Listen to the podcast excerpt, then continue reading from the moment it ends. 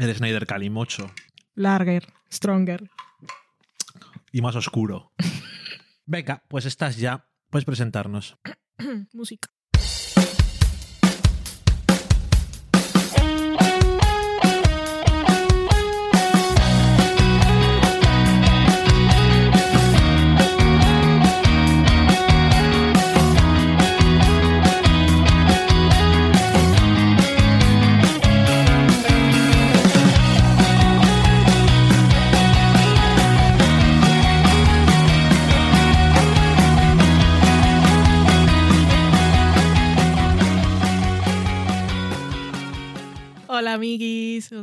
Bienvenida al programa podcast MP3 del sofá a la cocina. Yo soy Valen y estoy como siempre con mi compañero de podcast, Daniel. Hola Daniel. Hola, soy un compañero de podcast, locutor, persona. El problema que tuvimos el otro día, porque me refería a Dani como conviviente hablando con una tercera persona que si le digo quién es Dani no sabe y a mí no me gusta comenzar a poner etiqueta y explicar. Parece un alienígena. Es un conviviente.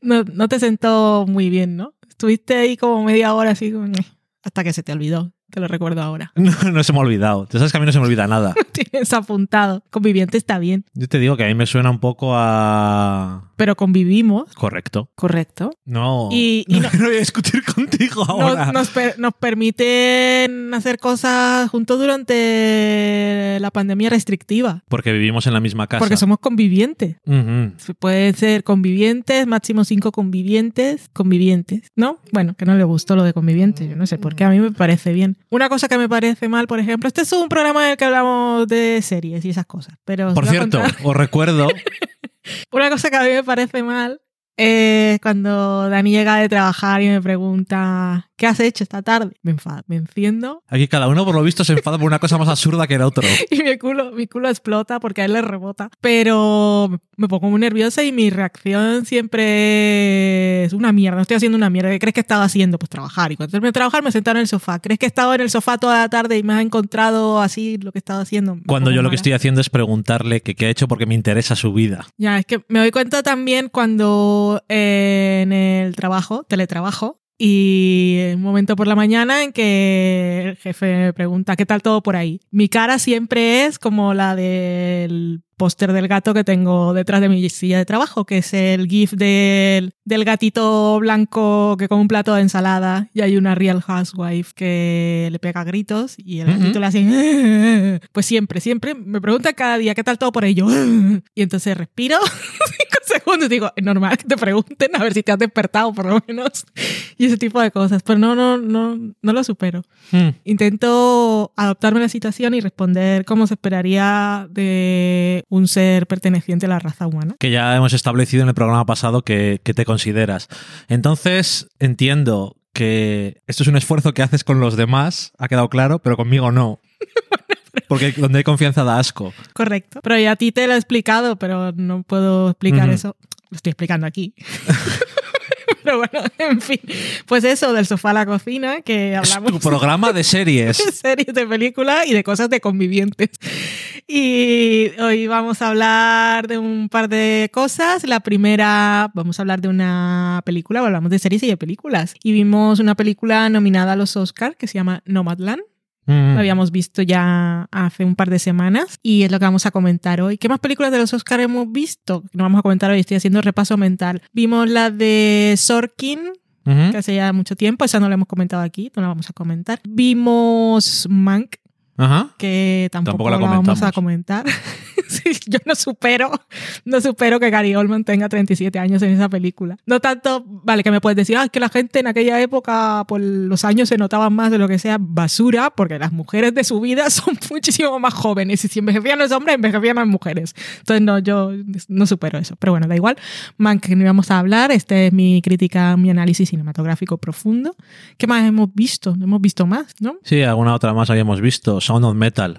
Ah, esa sí la comentamos, pero está muy bien. Y eso no Matlan. A ver si este fin de semana vemos una mujer prometedora que ya llega por fin a España. ¿Y qué otra queríamos ver? Minari. Nos han traducido una mujercita prometedora, ya que es No. Promising Young Woman. No, es una joven prometedora. Ah, una joven, perdón, Perdón. te he entendido mujer. No, yo dije mujer. Bueno, no sé qué dije, pero es una joven prometedora. Y, y, y, y, y no sé qué no. Ah, sí, The Father. The que es- Father, me da un poco de pereza, la verdad. Y la de Judas. Esa quiero verla en algún momento, pero tampoco sé cuál es el momento. En fin, bueno, pero lo que hemos visto y de lo que vamos a hablar hoy es Nomadland, que está nominada a todo lo posible. Entre ellos está mejor guion adaptado y mejor dirección para Chloe Zhao, que también estrenará en algún momento. ¿Es Eternals o The Eternals? No lo sé cómo. Bueno, Los Eternos. Los película de sí. Marvel que tengo muchísima curiosidad.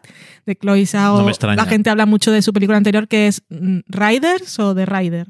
The Rider. Estoy con los... The Rider, que es una película que hablaban, hablaban muy bien y nunca traje como opción porque asumí que salían muchos caballos, que es una de tus fobias, entonces... Que alguien nos confirme. Lo que sí le digo siempre a la gente es que llora mucho con esa película. Bueno, algunas personas, a las pocas personas de las que me acuerdo que he leído, que han hablado sobre esta película, Adri en concreto, que decía que lloraba, pero no sé. Y lo que hemos visto hoy, no, lo que, de lo que vamos a hablar hoy es de Nomadland, nominada Ujú. a los Oscar en 2021. Y mm, cuéntanos tú, porque de lo otro voy a hablar yo, que tú no lo has visto. Y así no monopolizo. Ok. Em, pues Nomadland, como decías tú, está basado en, en un libro de no ficción y básicamente sigue el libro, digo, eh, la vida de la gente que vive en caravanas, camionetas, este tipo de vida van moviéndose por todo el país. Nómadas. En diferentes, sí, en diferentes, van diferentes trabajos y se van volviendo a encontrar eh, todos de vez en cuando. Y entonces la adaptación presenta a un personaje que no está basado en ningún, en ningún personaje real, que es la protagonista. Y es un poco el medio que tenemos para mm, introducirnos en este mundo, porque ella acaba de empezar a ser una de estas nómadas. Y. No ha elegido. ¿Eh? No lo ha elegido. pero acaba de empezar a serlo. No he dicho que lo haya elegido o no. Y aunque no está basado en ninguna persona real, entiendo que lo que sale al comienzo, que sale en texto, sí que es cierto, que es una cosa fascinante, que es que una fábrica muy importante había, tenía tanta gente trabajando allí que se creó un pueblo para la gente que, trabajaba en la fábrica. Y la fábrica cerró y el pueblo desapareció, se descontinuó el código postal y ya se tuvo que ir todo el mundo. No había luz, no había agua, la gente se fue. Y en el caso de la película, pues seguimos a una mujer que estaba viviendo en, un pueblo de estos, en este pueblo quiero decir, y, y eso la vamos viendo y vamos, no sé cómo explicarlo más sin decir demasiado. Supongo que muy al comienzo se sabe un poco cuál es su situación personal. Ella está viuda y lo que ha podido se lo ha metido en la camioneta y vive allí y está un poco aprendiendo a vivir sola y a vivir en la carretera y va teniendo diferentes trabajos, se va encontrando con diferentes personajes de forma recurrente, haciendo amigos y no es una película que tenga una super trama, aunque me imagino que si no hubieran creado a este personaje sería todavía menos. Trama sería más un documental y aún así probablemente hubiera sido complicado hacerlo entonces, que sí me imagino que es como es el libro. Entonces me imagino que Chloe Zhao lo que hizo fue crear a este personaje y un par de conflictos que la hagan mover y que puedan cambiar las cosas, pero realmente no es una película con una trama que está impulsada por algo que tiene que pasar o que se acaba el tiempo para algo.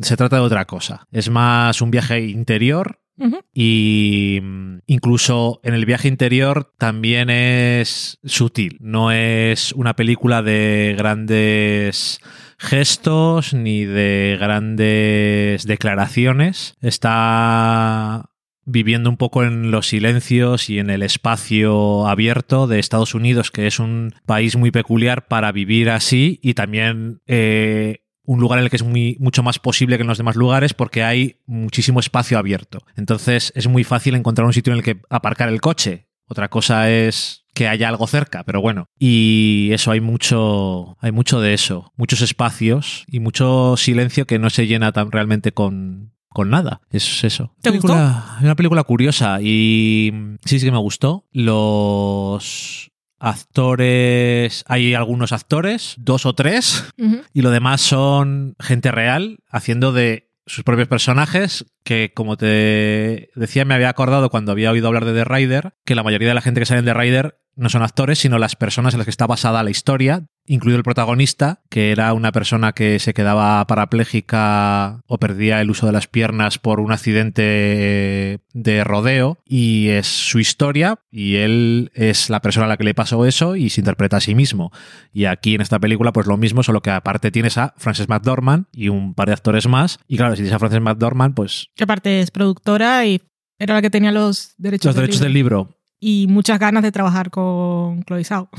todo eso que aparte supongo que también hace que esta película salga adelante económicamente y eso de forma más fácil. Pero aparte, que le decía ya Valen, yo no creo que esta mujer haya salido en una película, no que la película sea buena o mala, sino que ella lo ha hecho mal. Entonces, siendo ella la protagonista absoluta de la película, por lo menos tienes garantizado algo que no se puede conseguir, no se puede fabricar que es la magia de tener una actriz tan buena y con tanta experiencia y con tantas ganas de hacerlo bien como ella. Y la verdad es que se nota un montón. Y no sé cómo dirige, estaría guay ver eh, detrás de las escenas, estas cosas, de cómo se hizo. Plataformas, exigimos, making No of, entiendo por qué... audio comentarios del director. Pónmelo como una pista de audio adicional. Netflix Eso que es. pones doblaje en 20 idiomas, pues ponme una pista que, que la gente se la puede grabar en casa, mándales unos micrófonos buenos y ya está. Es que no, no entiendo por qué no hacen eso cuando es una cosa que estaban siempre los DVDs y los Blu-rays. Yo es que estoy eso- aquí culpando a Netflix que no es su caso, pero porque he pensado, porque siempre pone doblajes, pistas de audio en mil idiomas. Bueno, pues eso, una más, Mm. que total, ¿qué más da? Pero eso, estaría guay verlo para saber cómo esta mujer dirige a gente que no son actores. Porque consigue que la gente que no son actores, porque una persona cuando no eres un actor es muy chungo actuar, aunque sea de ti mismo. Hmm. Porque no entiendes que lo que tú tienes y por eso te han escogido para hacer eso es suficientemente especial, porque estoy en una película, tendré que hacer algo, pero no sé cómo se lo explica o cómo les indica, porque mm, te podrías pensar que son actores. Sí, no parece, no parece gente.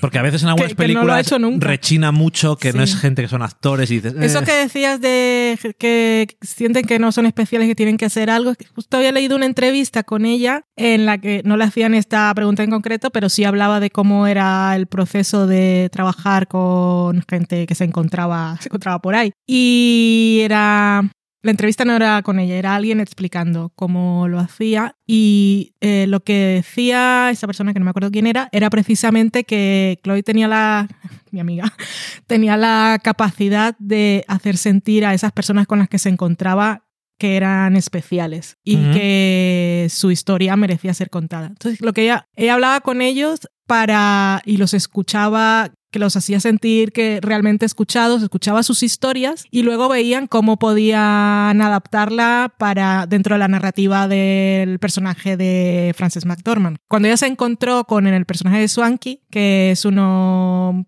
que tiene como principio nudo y desenlace, que es muy importante esta mujer en el viaje personal que hace el personaje de Fern, que es el de Frances McDormand. Cuando se encontraron con ella, supieron, bueno, eh, no solo supieron que era especial, sino que su historia cambió un poco o el viaje o sí, el viaje emocional del personaje de Frances McDormand se adaptó para que pudiera encajar con la historia de, de- de esta mujer. Pero bueno, Sí, que, que- que que no- escucha muy bien. que no tenía sentido de que si se encontraban con Sí. ese personaje y la historia que tiene concretamente en la película no fuera diferente. Sí. Y, y eso. Pero también hay que tener ojo porque aunque te encuentres con personas que tengan muy buena historia, no todos pueden eh, ser naturales. Y Sí. supongo que da un poco de corte también eh, decirles que van a salir una película y luego no sacarlos. Es como un compromiso raro, ¿sabes? Pues no es lo mismo un actor. A estos les pagaban también, ¿eh? Porque en Estados Unidos son muy No, no, perdona. rigurosos con sus eh, cosas. Lo de los sindicatos es muy Sí. duro. Pero eso, que hay mil historias de actores que participan en películas, bueno, Terrence Malick, eh, que luego no salen en el montaje final y se aguantan y no pasa nada. Y Pero con personas reales que viven en ciertas condiciones sería un poco raro. Entonces ella tiene que estar realmente muy segura y ver algo en, en esas personas para, para decidir ponerlo frente a la cámara. Cuando las pocas veces que la he visto hablar, y es que eh, Hulu puso un minuto veinte Hmm. sobre. Yo digo, pero poned. Pero si tenéis mucho más. Ya. Pero poned algo. Es que no entiendo por qué no les gusta. A mí me encanta, como dice en inglés, saber cómo se hace la salchicha. Hmm. Es que hay gente que no le gusta, se estropea la magia del cine. A mí me encanta todo, cómo se hacen las mierdas. Como dices tú. Claro, yo antes cuando compraba DVDs me compraba la versión internacional, la que tuviese audio comentario. Siempre, audio comentario. el Sobre todo audio no si tiene qué, más pero- cosas, tal. Pero lo de volver a verme la película con el director explicando lo que hace y por qué lo hace, es que eso es, se aprende un montón. Sí, En además es interesante. Mm. Pero eso que mm, cuando la- lo poco que la he visto hablar, me da la sensación de ser una persona con una energía que te calma. Hmm. Y por lo que sé de sus historias y tal, parece una persona con mucha compasión y empatía. Y Sí, sí. entonces. no, es que no sé qué va a hacer en la película de Marvel porque es un poco asins, pero. Que se tenía que haber estrenado hace tiempo, ¿no? ¿Eternals? ¿No? no. no, eh, En que- el, en el calendario ese No, que iba no. con series y tal, no iba antes que No. WandaVision. no, no. Eternals es una película. No, ya lo sé. De, pero las películas y las series van creo- mezcladas. Ya, pero yo creo que era otoño 2021 o verano 2021. O sea, eso creo que todavía no se ha retrasado. Vale. Pero bueno, que lleva mucho tiempo haciéndola, pero conociendo lo de los Eternos, entiendo que es muy heavy en efectos especiales. Entonces, Creo que ella firmó el contrato para hacer esta de Marvel y le dijo a Frances McDormand, tenemos que rodar esto de Nomadland ya, porque si no, si no, empezaron en, en 2018 o algo así, y es que, que si no Marvel me coge y no sé cuánto tiempo voy a estar. No, además, me imagino que siendo ella, no sé si también era co-guionista o guionista, Hmm. entonces estas cosas de Marvel que es, bueno, superproducciones, no solamente lo de Marvel, son cosas en las que se meten cientos de millones de dólares y pero duran el proceso de preproducción y postproducción dos, tres, Y luego la cuatro, promoción. cuatro años más promoción y marketing, es que es un proceso muy largo. Y cuando te dices, estoy haciendo esto, olvídate de lo demás. Entonces, sí, me imagino que... Pero bueno, que tengo mucha curiosidad. Eh, también tenía mucha curiosidad con lo de Taika, Taika Waititi haciendo la película de Thor y realmente se nota que es una película suya al mismo tiempo que una película de Marvel. Pero después de haber visto esta película, es que no lo sé porque es tan... No lo sé. No, no, no Pero. Los Eternos es una cosa tan diferente también de las otras cosas que ha hecho Marvel que puede ser una cosa interesante. Guay.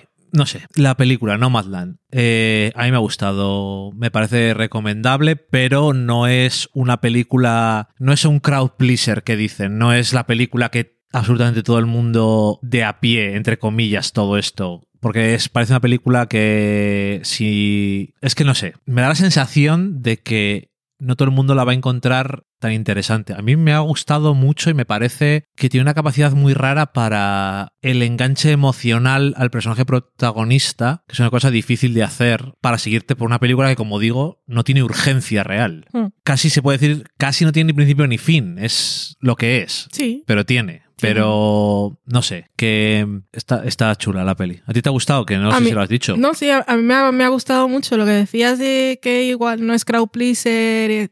Puede llegar con el problema que viene siempre con estas películas de mm, pues, la que tiene más nominaciones a los Oscar y esas cosas y la gente va esperando pues no sé qué Yo y tampoco. se encuentran con esta película que es tan especial, tan personal, de esto que decimos tan pequeñita, pero es, es que ese, ese adjetivo de pequeñita, de sencilla, de todo, a mí me suena Pero- un poco a, a minimizar el, el valor de una historia, pero, pero es que es, es como hablando en términos de grandilocuencia del relato y ese tipo de cosas, pero a nivel de emociones y de belleza es, es enorme. Mencionaba antes a Malik hablando de forma random de otra cosa y sí me recordó un poco la, la belleza de los planos abiertos de, de Nomadland, que por cierto el director de fotografía es novio, es todo, todo queda en casa, novio de la directora Vale. pero sin la grandilocuencia de Malik. O sea, con, con más sentimiento, sin... Así como Terence Malik eh, es tan característico por esos planos así tan abiertos y tal, pero que siempre muestran al personaje de espaldas, la cámara siguiéndolo. Eso, cuando tú ves eso en un anuncio o en algo, siempre te acuerdas de Malik. Eh, Chloe Zhao lo que hace es poner al personaje en el centro, pero siempre de frente. Pero es, es igualmente eh, hermoso y precioso. Es como un Teres Malik, pero interior. Sí. Aparte de lo otro, quiero decir que de el, le preocupa, da la sensación por la forma de dirigir, no que le importe más, pero te deja la sensación de que le importa más el interior de los personajes. Hmm. No quiere decir que a Terence Malick no le importe el interior de los personajes, No sabemos lo que le importa. pero no sabemos.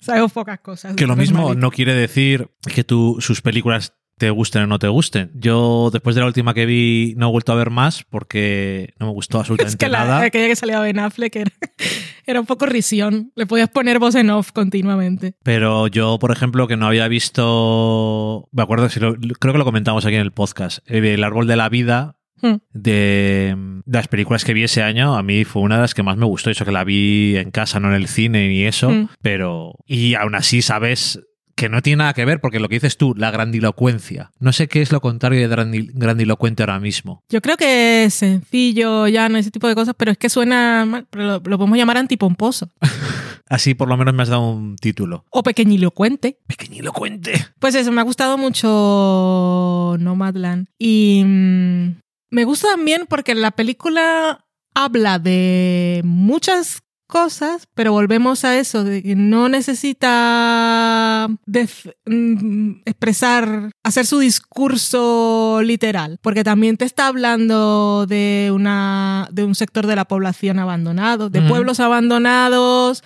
cuando el capitalismo los explota hasta el final, las empresas se van y dejan a la gente a su suerte. Te está hablando de la gente mayor, que Ujú. hay un momento en que también se quedan sin recursos y son los grandes olvidados del sistema Bueno. y si tienen que, tienen que seguir buscándose el sustento. Y entonces tienen- se ven obligados a hacer algunos trabajos que, que seguramente nos hacen por gusto. Sí, de hecho, eh, ahora que lo dices, no dejar de decir que también tiene mucho comentario social, tampoco grandilocuente, pero se mencionan en muchísimas ocasiones jubilación y pensión. Sí. Y algo se dice, pero es de estas películas que no dice nada si no, si no quieres. Hmm. Si no quieres prestar atención, no te están contando cosas. No, no, no, no, no, no, no resalta nada. Pero si la estás viendo con atención, yo creo que... Sí, son, ese- ves, vas siguiendo las historias de todas esas personas. Lo- por eso, eh, cuando estabas empezando a hablar, te decía que no era que la protagonista hubiese elegido esa forma de vida, porque otra, otro, otro enfoque que se podía haber hecho la película era idealizar eh, este estilo de vida nómada. Que Sí. pueden verlo algunos chicos bien, como dirían en, en Barranquilla, gente con millennials con dinero y decir, ay, voy a vivir una- un año sabático y me voy no a había una hacer película de la gente. No había una película de gente que vivía eh, de, de este tipo de forma que tú odiabas porque eran retardez, según tu estilo de Eh, pensar. No, debe ser la película esta, que ahora no me acuerdo cómo se llamaba, que está basado en un caso real. Sí, de alguien que vivi- no vivía en una camioneta o algo. Sí, no me acuerdo ahora cómo se llamaba, pero es que el final es que me parece tan absurdo. No me gustó, ahora no me acuerdo cómo se llama. Eh, luego, si, si eso lo pongo en, en las notas del pero programa. estaba basada en una, en una historia real. Era un caso real, sí. Una historia real. Era el libro que, supongo que, claro, es que por el final no sé si era real o no. En fin, anyway. La Pues es muy absurda, Valen. lo que decía de eso, que podría haber idealizado. Y sí muestra la belleza de, de vivir al aire libre y lo bonito de encontrar una comunidad para toda esa gente que de otra forma estaría sola, Pero no glamuriza. pero no lo glamuriza. O sea, te muestra que están ahí seguramente porque no tienen otra opción. Como dice Fer en un momento, no, no soy homeless, soy houseless. O sea, gente que, que, que- no tiene dinero para estar pagando un alquiler, que su casa no puede igual seguir pagando la hipoteca y que le va mejor ir vivir en un coche y, y- e ir trasladándose a donde vaya habiendo trabajos temporales. O sea, Ya. y ahí encuentran, pues aprendes un poco a vivir. mm, Esto que dicen que la felicidad es. La verdad, ¿cómo, cómo es la frase? Es que no puedo empezar a hablar sin saber. Pero bueno, no sé quién lo dice, eh, pero es que como que la felicidad es cuando tus expectativas eh, se, se nivelan o se encuentran con tu realidad. Y ya está. Cuando no aspiras a cosas que realmente nunca vas a poder tener o siempre quieres tener más cosas de las que tienes, pues nunca vas a ser feliz. Y es gente que, pues eso, que encuentras cierta paz y tranquilidad en no estar solo, que de otra forma seguramente tendrías que estar solos en esa vida. Y les da como mucha dignidad, porque no es una vida idílica ni feliz. Tienen pero- que aprender a sobrevivir, tienen que Pero estar en sí- ciertas situaciones, pero tienen una comunidad y eso es Pero importante. sí encuentra el gozo en las cosas simples y sencillas, Correcto. en este caso también sin ningún tipo de... Mm. Pero mira que de cuando denotación. hay una escena que es muy curiosa, que están en un sitio y, y hay como una, están a la venta y una exposición de caravanas que son de lujo. Y entran y dicen, joder, qué bien vivir como vivimos, pero con estas comodidades tampoco estaría mal. O sea que, no sé. No, eh, quiero decir, son muy conscientes, pero es un es una cosa mental, Sí. porque es, como dices tú, lo de las expectativas. No dicen el césped siempre más verde en el otro lado. Hmm. Es de apreciar, de disfrutar y de sacar el máximo partido a lo que tienen, a su forma de vivir, hasta cierto punto de que a lo mejor pueden tener la oportunidad de no seguir haciendo eso, pero no les apetece. Sí, Eso ya también tiene sus diferentes lecturas, que sí, también lo puedes ver. encuentras la libertad o, o descubres la belleza de los paisajes a cualquier hora del día, que igual so- y vas cuando no estás al aire libre dices voy a ver el atardecer en tal sitio porque lo he visto en Instagram y dicen que es maravilloso La belleza de no tener o calefacción. el amanecer y tal, pero ahí pueden verlo a todas horas y lo de escuchar historias, eso que están de película y tan de fogata, a, a la luz de, de la fogata Ujú. Y esa cosa. No sé, me, me gustó mucho, pero es eso, es una cosa muy personal. El viaje de Fern también es... eh,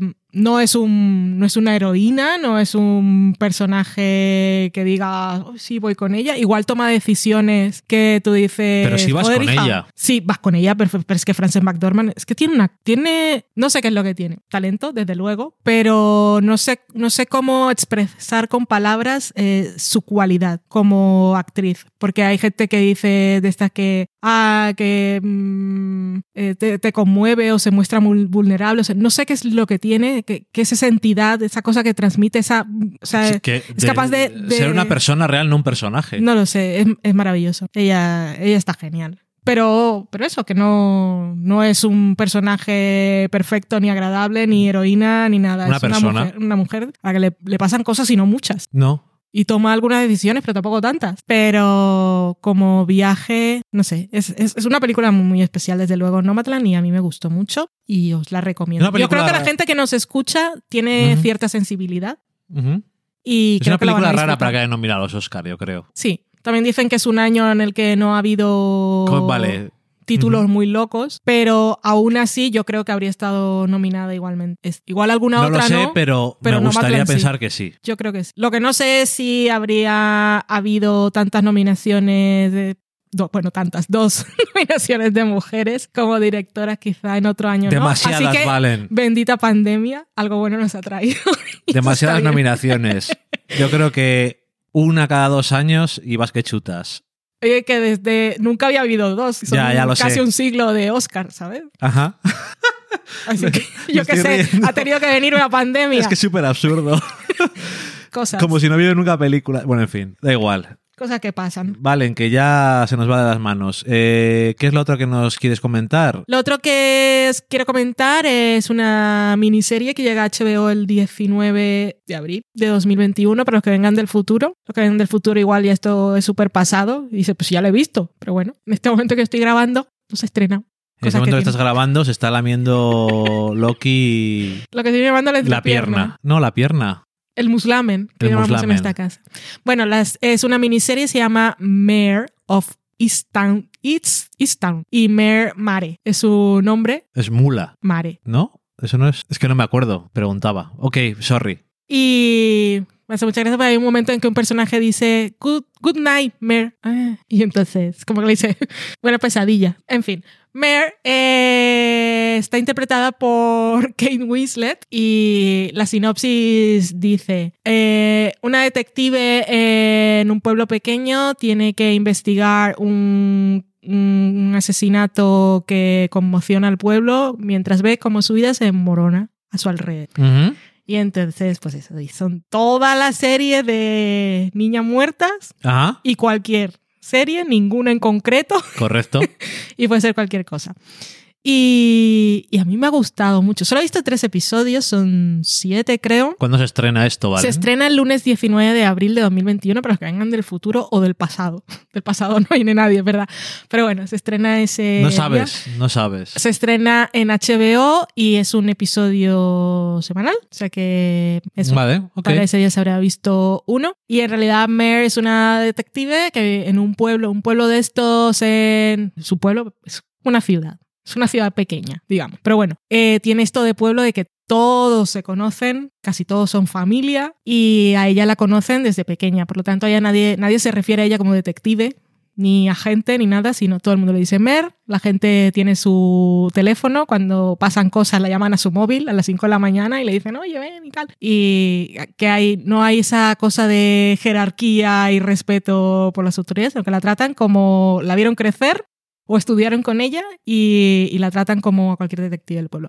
Efectivamente hay un caso de asesinato eh, que ocurre al final del primer episodio, pero la serie obviamente van a investigar eso, pero hay muchas más cosas porque también la explora ella, porque ella ella tiene sus historias, como todo, como marca las convenciones del género, es detective torturado por su pasado. Hombre. Pero en este caso te lo van contando cuando surge la conversación. Porque claro, la gente se conoce en el pueblo, entonces nadie se la va a encontrar y le va a decir, oye, porque claro, porque eso que te pasó, todos sabemos lo que te pasó, no. Bueno, pero no voy a hablar de ello ahora. Esas ¿eh? conversaciones se producen. Entonces salen, hay cosas de su vida de las que te enteras que en cualquier otra serie te lo habían contado en los cinco primeros minutos y aquí te al segundo episodio, al tercero, te van saltando cosas, la vas conociendo poco a poco, que es lo que le pasa. Pero a mí me encanta cómo está escrita y es que Kate Winslet, hablamos de Frances McDormand, pero esta, esta mujer es Otra espectacular igual. también.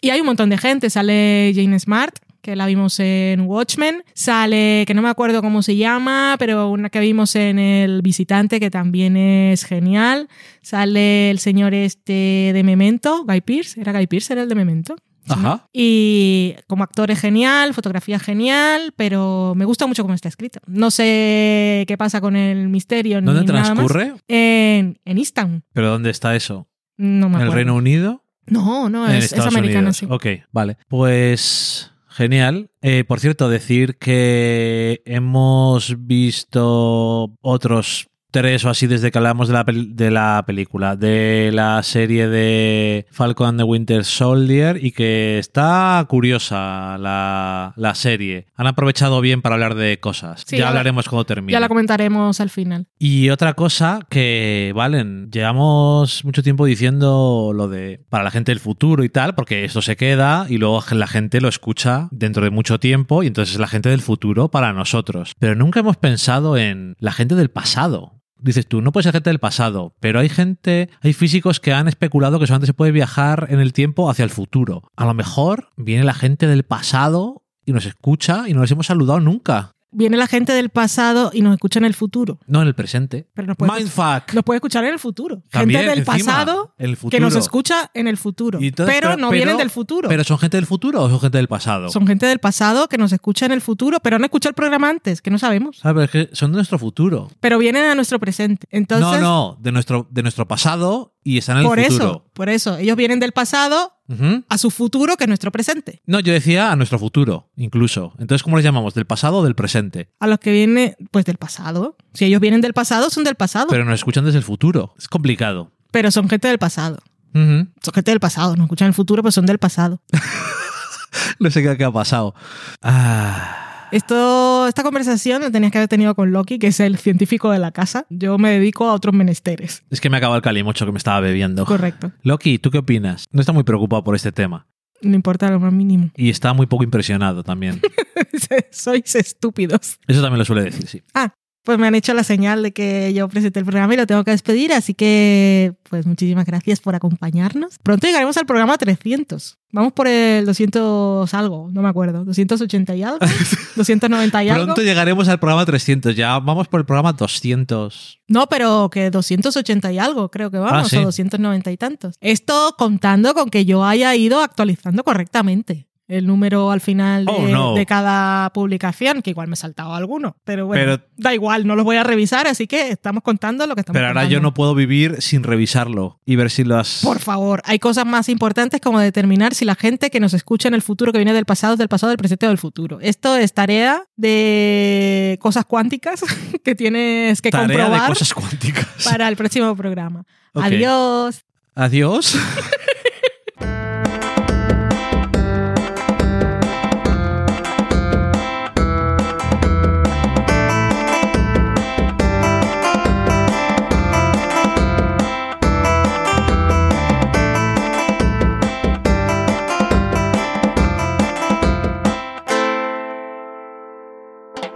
Yo me ha despedido, estaba todavía buscando. No, estos son, son deberes. Ahora no me cuentes tu vida, que tengo que cenar.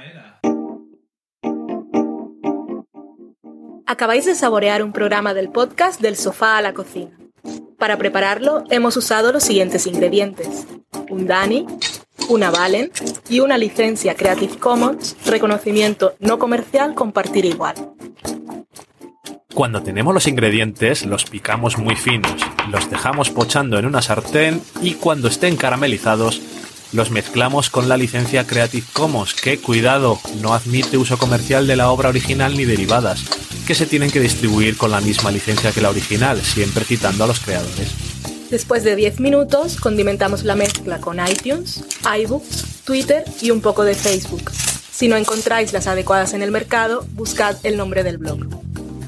A continuación, introducimos en el horno y, después de 30 minutos, lo servimos aderezado con música distribuida con licencia Creative Commons a través de Jamendo. Al final del post correspondiente vienen especificadas concretamente. Si tenéis alguna duda con respecto a la receta o a cualquier otra cosa, podéis preguntarnos a través del correo electrónico del sofá a la cocina arroba gmail.com. Buen apetito.